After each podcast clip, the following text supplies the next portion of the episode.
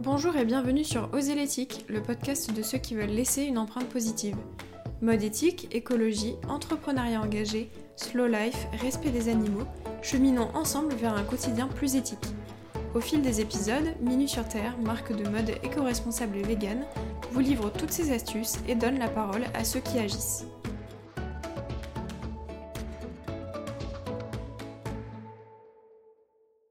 Aujourd'hui, on aborde un sujet auquel on a déjà toutes et tous été confrontés en faisant des achats sur Internet, le dropshipping.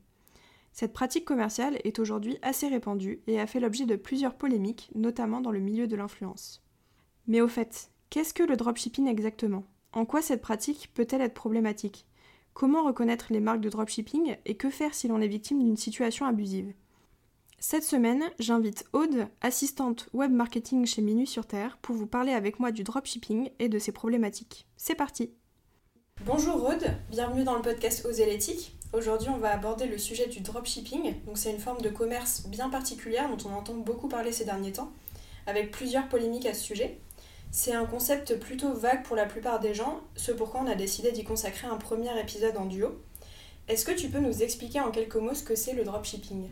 Alors bonjour Emma et bonjour à toutes et à tous. Donc le dropshipping c'est une forme de e-commerce par laquelle le site vendeur ne possède pas de stock et il fait livrer le client final directement par son fournisseur sans le plus souvent que le client ne le sache. Donc pour expliquer le concept en quelques mots, il s'agit de vendre ce que l'on ne possède pas. En français, dropshipping pourrait se traduire comme expédition directe ou livraison directe. La marque ne devient ainsi qu'un intermédiaire entre le fournisseur et le client mais ne fabrique pas et ne stocke pas la plupart du temps ses produits. Le principe du dropshipping peut être utilisé pour une partie des produits du site e-commerce ou pour la totalité. Le vendeur reçoit la commande sur son site web, il passe commande à son fournisseur qui assure l'envoi directement vers le client final. Donc le fournisseur, ça peut être une place de marché qui a un service de livraison comme AliExpress par exemple, ou un grossiste où le vendeur achète directement les produits. Donc le site du vendeur est tout simplement un site vitrine le vendeur est en charge que de la commercialisation et de la vente des produits. Donc il y a différents avantages pour toutes les parties prenantes. Donc euh, pour le client, l'avantage principal c'est une grande sélection de produits et des fois il peut avoir accès à un service qui est de qualité techniquement. Il y a aussi beaucoup d'inconvénients pour le client qu'on va développer par la suite. Donc euh, les premiers inconvénients sont euh, les prix qui sont souvent supérieurs au prix du marché pour une qualité qui est souvent moindre. Il y a également un manque de transparence sur la production des produits il y a aussi un manque de transparence sur les méthodes de vente utilisées. Et le gros souci, c'est qu'il y a souvent une communication qui est trompeuse. Au niveau de l'entreprise, il y a plusieurs avantages. C'est pourquoi ils font du dropshipping. Ça permet de réduire l'investissement de départ. Il n'y a pas de frais de stockage. Il n'y a pas besoin de s'occuper de la logistique des produits, que ce soit l'emballage, l'expédition ou bien la livraison. Et ainsi, ils peuvent proposer une gamme de produits qui est plus large et avoir une trésorerie qui est positive en permanence. Du côté du fournisseur, peut se concentrer sur le développement des produits. Il ne consacre pas de temps ni d'argent à promouvoir les produits ou à s'occuper de la relation client. Donc ça, c'est vraiment l'entreprise qui s'en occupe. Donc à la base, quand on prend le terme dropshipping, pas vraiment une forme de commerce qui est nuisible, mais c'est l'utilisation massive et le manque d'informations données aux clients et clientes qui en fait un système qui est parfois problématique. Donc maintenant, Emma, j'aimerais te demander concrètement comment fonctionne le dropshipping. Alors en fait, il y a trois modèles différents dans le fonctionnement du dropshipping. Ça dépend vraiment des, sites et des entreprises en question. Et en fait, ces modèles, ils concernent la gestion des commandes et l'expédition des produits. Un premier système, c'est le système des flux poussés. Donc en fait, le fournisseur, il reçoit directement les commandes qui sont validées par les clients et il adapte les quantités de produits à fabriquer en fonction de ces quantités-là commandées. Et c'est lui qui va expédier les commandes. Donc c'est le fournisseur qui assure les frais qui sont liés à un éventuel surstock et qui se porte garant des retours et tout le SAV. Pour le système de flux tiré, donc il y a un autre système différent, le vendeur, lui, il reçoit les commandes validées par ses clients et il indique la quantité à produire par son fournisseur. Donc là, cette fois-ci, c'est le vendeur qui assure les frais et qui se porte garant des retours. C'est un système qui est un peu moins courant. Le dernier système, c'est le système d'expédition par une marketplace ou place de marché en français. Dans ce cas, les produits sont directement expédiés par euh, la marketplace, donc euh, ça peut être Amazon, Cdiscount, AliExpress, et c'est cette marketplace qui prend une commission. C'est elle ensuite qui va s'occuper du SAV, de l'expédition, des retours, etc. Du coup, Aude, est-ce que tu peux nous expliquer ce que c'est en fait le problème avec le dropshipping? Est-ce qu'il y a des dérives? Parce qu'en soi, le système n'est pas forcément négatif. C'est ça, le problème, c'est pas vraiment le dropshipping en lui-même, qui est un système qui pourrait être utilisé à bon escient, mais c'est les dérives auxquelles il peut mener. Donc euh, une des pratiques les plus problématiques qu'on rencontre en ce moment, c'est la revente de produits trouvés sur des marketplaces comme AliExpress à des prix qui sont bien supérieurs. Ils sont vendus comme des produits très qualitatifs, alors qu'il s'agit seulement d'articles de basse qualité qui sont vendus quelques euros sur des marketplaces. Donc les marques, elles se font alors passer pour des marques françaises, alors que les produits viennent notamment d'Asie, en tout cas hors Union Européenne. Il se pose donc un réel problème éthique dans le dropshipping, qui est pourtant tout à fait légal actuellement. Il y a un manque de transparence envers les clients. Les clients manquent d'informations sur les conditions de fabrication des produits, sur leur origine, sur leur qualité, qui peut laisser à désirer alors qu'ils sont présentés comme des articles qui sont vraiment qualitatifs. Le vendeur n'a parfois aucun contact avec les produits, il a très peu d'informations sur la fabrication et il peut donc pas renseigner correctement ses clients sur les produits qu'il vend, pour lesquels euh, il n'a pas vraiment d'expertise au final. Donc ce mode de vente n'offre euh, aucune garantie à l'acheteur, qui n'a pas d'interlocuteur à qui s'adresser pour effectuer une réclamation par exemple concernant la qualité de son article, parce que le processus est complètement opaque et qu'il n'y a aucune traçabilité du produit. Donc il y a même de nombreux produits qui sont pas conformes aux normes européennes, aux lois des pays dans lesquels les clients les commandent. Ils sont fabriqués avec des matières qui sont toxiques et qui sont interdites en Europe. C'est pourtant bien aux vendeurs de s'assurer que le produit est conforme aux normes de sécurité du pays dans lequel ils commercialisent ces articles. Donc, comme on l'a dit précédemment, le véritable problème n'est pas le dropshipping en lui-même, mais le fait que le client ne sache pas qu'il s'agit de dropshipping au moment de l'achat. On pourrait imaginer une façon plus vertueuse de pratiquer le dropshipping, comme par exemple acheter le produit en amont pour contrôler sa qualité, vérifier qu'il est conforme aux normes européennes et aux exigences d'achat des clients, et ainsi proposer un service supplémentaire à l'acheteur, par exemple un guide d'utilisation, une formation ou un SAV qui est vraiment performant. Donc les dropshippers, ils ont tendance à se développer sur des produits tendances, ils s'engouffrent dans la renommée des marques bien plus vertueuses, mais ils peuvent alors tenter de se démarquer en faisant croire à de bonnes affaires avec des offres promotionnelles tentantes pour le consommateur. Donc maintenant, Emma, peux-tu nous parler euh, du dropshipping dans le monde de l'influence? Alors c'est vrai que la plupart des polémiques qui ont eu lieu euh, à propos du dropshipping, elles étaient liées au monde de l'influence. En fait, les entreprises qui font du dropshipping, elles se tournent souvent vers des influenceurs pour faire la promotion de leurs produits, parce que ces influenceurs vont avoir une communauté engagée avec qui ils ont tissé une relation de confiance, donc ça va valider la, vente des produits, leur qualité.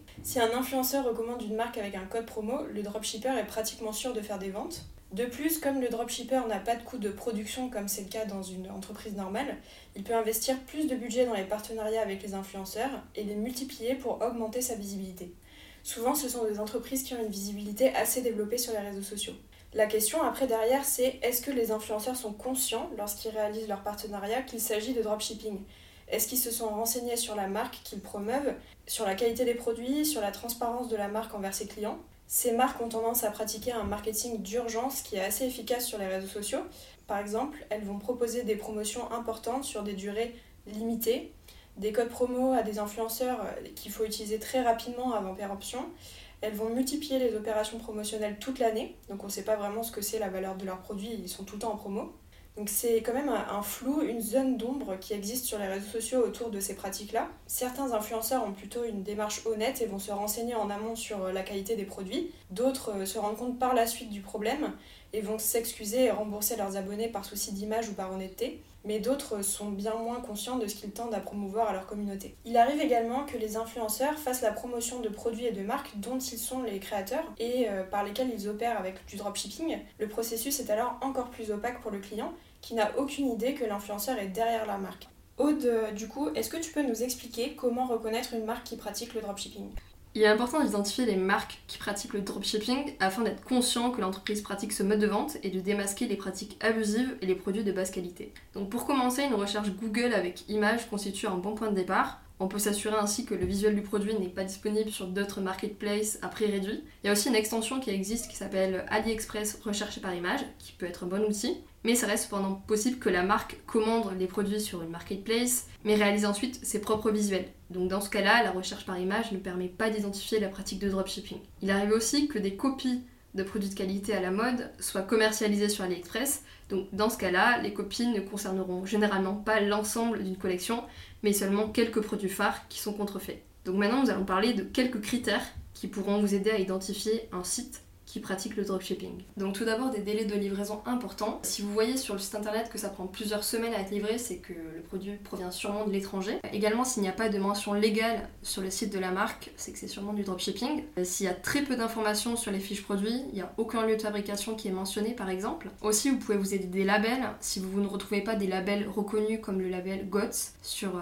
le site internet, c'est que c'est sûrement une, une marque de dropshipping ou une marque qui ne cherche pas à être labellisé. Également, si le site internet est vide, en dehors de la boutique, sans contenu pour présenter la marque et sa démarche, s'il n'y a pas non plus de blog, ça peut être un signe. Un autre élément, ce sont les promotions qui sont vraiment aberrantes avec des prix qui sont anormalement bas des promotions en permanence hors période de solde pour donner une illusion de prix cassé. Également un autre élément sur les réseaux sociaux, euh, si la marque est très jeune mais a pourtant une grande communauté, un grand nombre d'abonnés, mais que l'engagement ne suit pas, donc euh, par exemple si les posts sont très peu commentés ou très peu likés, ça peut être un signe. Et dernier élément, s'il y a des avis clients qui sont louches, donc euh, s'il y a trop d'avis qui sont positifs en très peu de temps, s'il n'y a aucune critique, même constructive, une marque plus sûre aura un système d'avis qui sera vérifié. Donc pour toi Emma, quelles sont les obligations juridiques concernant le dropshipping Alors l'activité de dropshipping, elle n'est pas encadrée par des dispositions légales particulières ou réglementaires dédiées, mais elle repose sur les obligations prévues pour tout professionnel qui réalise des ventes à distance. Donc il y a plusieurs de ces obligations qui concernent des secteurs différents. Tout d'abord, il y a les mentions légales. Donc les mentions légales, elles doivent être accessibles sur le site et mentionner les informations légales relatives à l'éditeur et celles relatives à l'hébergeur. Donc euh, si le site n'a pas de page mention légale, pareil, c'est un peu louche. On a aussi une obligation d'information précontractuelle. Avant la vente, le vendeur doit fournir au consommateur certaines informations. Donc parmi ces informations, on a par exemple le prix du bien, la date ou le délai de livraison, les garanties légales, le médiateur de la consommation, le droit de rétractation, informations légales relatives aux, vendeurs professionnels, etc. Tout ça, c'est des choses qui sont listées dans les conditions générales de vente que vous pouvez retrouver sur les sites internet où vous commandez. Il y a aussi des dispositions qui concernent l'exécution de la vente. Selon le code de la consommation, le vendeur est responsable de la bonne exécution des obligations résultant du contrat de vente en cas de commande passée sur son site. La livraison étant partie intégrante de la vente, le dropshipper est responsable de tout dommage causé au client en lien avec la livraison. Par exemple, s'il ne reçoit pas sa commande ou que les produits sont endommagés, et ce, même si la livraison a été assurée par un transporteur tiers à la transaction. Donc ça c'est important parce que souvent en fait les dropshippers n'ont même pas euh, contact avec le produit et du coup ne pensent pas avoir à gérer cet aspect livraison qui est directement effectué par par exemple une marketplace ou leur fournisseur, alors que c'est bien eux qui sont responsables de la bonne livraison de votre produit. Le vendeur doit également s'assurer du respect par les marchandises des normes en vigueur sur le processus de fabrication des produits notamment. Donc ça, euh, ça a rapport par exemple aux produits chimiques qui sont utilisés en Asie et qui sont normalement interdits en France. Donc c'est au vendeur de veiller au bon respect des normes de son produit. Le dropshipper ne peut en aucun cas prévoir une clause dans ses conditions générales de vente qui limiterait sa responsabilité concernant la livraison des produits ou tout autre point qui a été abordé précédemment. Donc on a abordé les obligations juridiques concernant le dropshipping. Est-ce que tu peux nous dire, Aude, si le dropshipping est parfois illégal? Alors le dropshipping ne peut être qualifié d'illégal aux yeux de la loi que s'il est assimilé à une pratique commerciale déloyale. Donc il peut s'agir de pratiques commerciales qui sont agressives, ça peut être des sollicitations répétées et insistantes, ou une contrainte de nature à altérer le choix du consommateur, ou ça peut être des pratiques commerciales trompeuses. Donc l'activité de dropshipping pourrait être qualifiée de pratique commerciale trompeuse s'il y a une confusion qui est créée avec un autre bien, une autre marque, un autre nom commercial ou signe distinctif. Ça peut être le cas également en cas de fourniture d'informations fausses ou de nature à induire en erreur telles que l'origine et les propriétés du produit. Par exemple, un dropshipper qui met en avant sur son site internet ses créations made in France alors que le produit est disponible sur AliExpress par exemple. Également en cas d'omission ou de dissimulation des informations essentielles et des qualités substantielles du produit. Donc ça peut être le nom et l'adresse du professionnel, mais également les modalités de livraison et de traitement des réclamations. Par exemple, si le client reste sans réponse en cas d'absence de livraison ou de marchandises endommagées. Également l'existence du droit de rétractation et ses modalités de mise en œuvre. Donc euh, le dropshipper a tendance à exclure le droit de rétractation au motif que ses produits seraient soldés. Mais euh, le fait qu'un produit soit en promotion n'est pas une exception au droit de rétractation pour le consommateur qui a conclu un contrat de vente à distance. Et pour finir, les caractéristiques essentielles du produit, notamment son origine, sa quantité, ses conditions d'utilisation, ses résultats ainsi que ses propriétés. Donc l'activité de dropshipping pourrait être considérée comme étant illégale et être caractérisée de pratiques commerciales trompeuses dès lors qu'elle est mise en œuvre ou qu'elle produit ses effets en France. Si ce n'est pas le cas, elle ne peut pas être qualifiée réellement d'illégale. Mais alors Emma, que faire si vous êtes victime d'une arnaque sur un site de dropshipping? En 2020, un service public pour les consommateurs a été développé qui permet de signaler un problème avec un commerçant, que ce soit en ligne ou non d'ailleurs, comme des pratiques abusives. Ce service a été créé par une start-up d'État qui est rattachée à la Direction générale de la concurrence, de la consommation et de la répression des fraudes, donc la DGCCRF. Ce site s'appelle signal.conso.gouv.fr. Sur ce site Signal Conso, un formulaire est proposé qui permet de décrire votre problème et de signaler un commerçant. Le signalement peut être anonymisé ou bien vous pouvez laisser vos coordonnées à l'entreprise qui fait l'objet de votre plainte et elle vous recontactera alors directement. Votre signalement est enregistré dans la base de données de la répression des fraudes et si les signalements sont répétés concernant une même entreprise ou bien si le problème est considéré comme grave par les enquêteurs, la répression des fraudes peut décider de surveiller ou de contrôler l'entreprise en question. C'est un outil utile qui vous permet de rapidement signaler un abus et peut-être justement de mettre en place une enquête concernant un site frauduleux et donc empêcher d'autres personnes d'être victimes d'abus. Est-ce que tu peux nous parler, Aude, des nouvelles réglementations concernant le dropshipping? Carrément. L'an dernier, un rapport de l'inspection des finances a révélé que 98% des vendeurs enregistrés sur les marketplaces ne sont pas immatriculés à la TVA en France. La loi est claire, à partir de 35 000 euros de chiffre d'affaires annuel, les e-commerçants doivent prendre un représentant fiscal en France pour remplir leurs obligations. la Commission européenne elle chiffre cette fraude à 7 milliards d'euros pour toute l'Union européenne. Donc il y a une nouvelle notion qui a été introduite dans le Code général des impôts, qui concerne les livraisons des biens expédiés ou transportés par le fournisseur ou pour son compte, depuis des pays tiers à destination des particuliers au sein de l'Union européenne. Depuis le 1er janvier 2021, les plateformes sur Internet qui font de la vente pour compte de tiers sont redevables de la taxe sur la valeur ajoutée pour les commerçants dont elles proposent les produits. Donc pour le gouvernement, l'objectif est de remédier aux fraudes et de récupérer les milliards d'euros de TVA évaporés via ces canaux de distribution. Ben, merci Aude pour toutes ces informations, c'était super intéressant. Donc euh, tu es en train de plancher sur la rédaction d'un guide sur le greenwashing qui était donc lié à ce sujet. Donc on pourra vous apporter un maximum d'informations euh, sur toutes ces problématiques. Avec plaisir, merci à toi pour cet échange Emma. J'espère que ce podcast vous aura donné quelques clés pour identifier rapidement les sites de dropshipping et ne pas être victime de fraude. Les dropshippers s'engouffrent dans les tendances pour commercialiser les produits qui connaissent un fort succès. C'est notamment le cas pour les culottes menstruelles, pour lesquelles de nombreux sites de dropshipping ont vu le jour ces derniers mois. Heureusement, il est assez facile de les différencier des marques ayant de belles valeurs, comme dans ma culotte, que vous retrouverez en interview dans notre prochain épisode. A très vite si vous avez apprécié cet épisode, n'hésitez pas à noter notre podcast, à nous laisser un commentaire ou à le partager sur les réseaux sociaux. Vous pouvez retrouver Minu sur Terre sur Instagram et Facebook, ainsi que sur notre site minusurterre.com. A bientôt pour une prochaine écoute